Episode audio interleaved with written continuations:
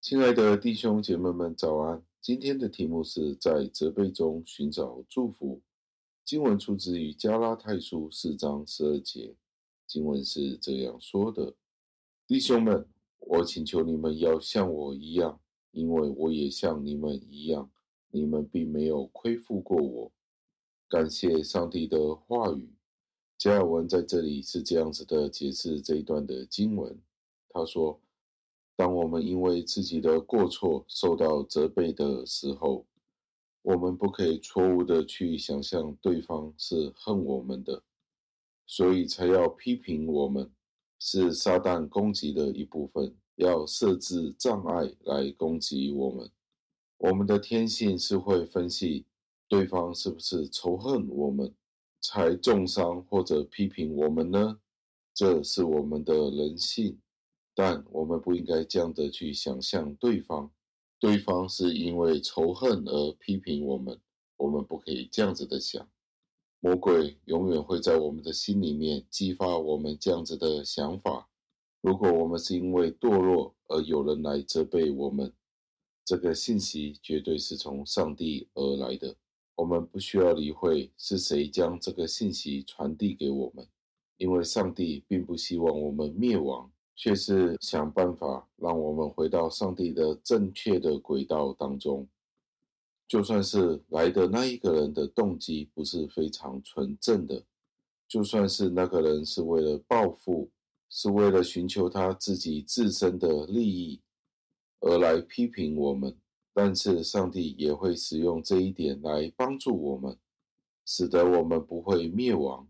在另一方面，撒旦却不愿意我们接受这样子的想法，因为他常常在我们的脑海里释放这样子的想法。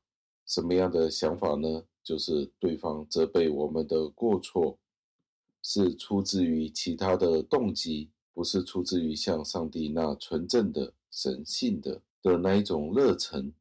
撒旦要让我们相信，要攻击我们，要踢我们一脚。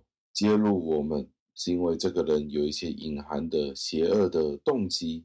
每当我们为了某一件事情而去烦恼的时候，撒旦就将这些想法植入到我们的脑海里面，使得我们愤怒，使得我们拒绝我们所被告知的那件事情。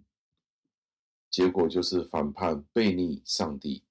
所以，当我们下次因为做错了事情，而受到挑战的时候，让我们好好记得这个教导。